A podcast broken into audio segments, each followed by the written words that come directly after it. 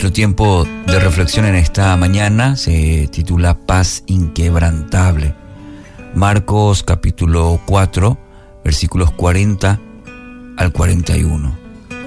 ¿Por qué tienen tanto miedo? dijo a sus discípulos. ¿Todavía no tienen fe? Ellos estaban espantados y se decían unos a otros, ¿quién es este que hasta el viento y el mar le obedecen? Aquí encontramos dos escenarios. Por un lado, los discípulos de Jesús, algunos de ellos, recordemos, expertos pescadores, haciendo todo lo que estaba al alcance de ellos para salir de, un, de este gran problema, una tormenta. Y ellos en medio de esa tormenta. Y por otro lado, el Maestro, Jesús, en medio de una feroz tormenta, durmiendo.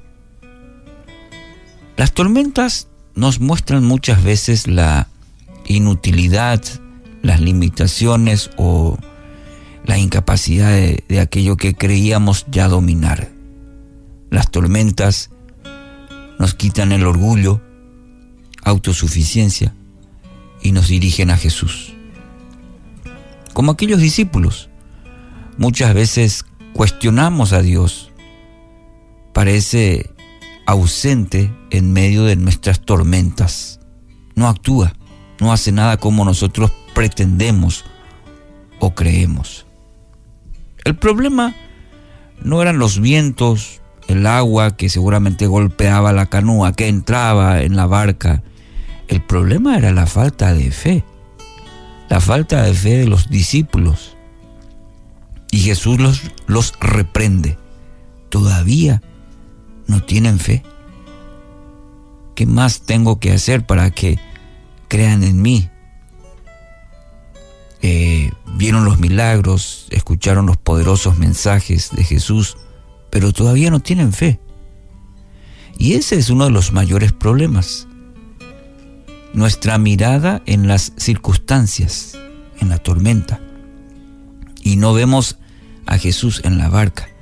El problema somos nosotros hemos perdido la fe o nuestra fe es demasiado endeble. Es circunstancial cuando las cosas van bien, pero cuando las cosas, cuando hay tormentas, es ahí donde se prueba nuestra verdadera fe. ¿Hemos perdido la fe o nuestra fe es tan pequeña que en medio de la tormenta nos desesperamos?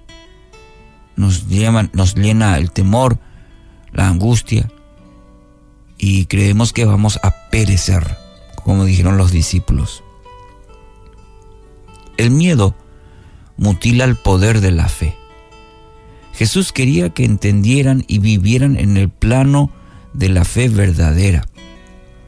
Si Él está en nuestra barca, si hemos pedido a Dios que vaya con nosotros, como dice el texto, eh, empieza y Jesús afirma, vayamos al otro lado es que Jesús está en la barca. Y si Jesús está en la barca, no hay improvisación, no hay plan eh, que esté fuera de control. Si Jesús está en la barca, podemos estar seguros. Entonces, cuando Él está en nuestra barca, debemos asegurarnos que hemos aprendido a confiar en Él. Eh, en este, vuelvo a mencionar este aspecto muy, muy importante, que el relato al iniciar dice, Jesús dijo, pasemos al otro lado. Y esto debería haber sido la garantía que si Jesús dijo, Jesús va a cumplir. Va a cumplir su palabra.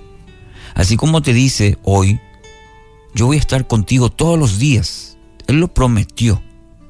Y si lo prometió y si lo dijo, se cumple. Yo voy a estar todos los días como hoy. Te dio aliento de vida, te dio la posibilidad de que te levantes, que empieces un nuevo día.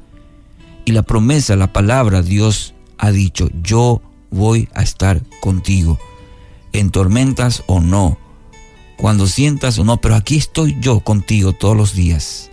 Esta es la base fundamental para tener paz en medio de la tempestad. La afirmación, la promesa, porque son en los momentos de, tormentas, eh, en esos momentos cuando creemos que Dios no está, o que Dios se olvidó, que Dios está dormido. Dios lo dijo y Dios lo va a cumplir en tu vida. Con, con toda su autoridad mandó calmar los vientos y el mar son en los momentos difíciles, en las duras pruebas, donde conocemos más a Dios.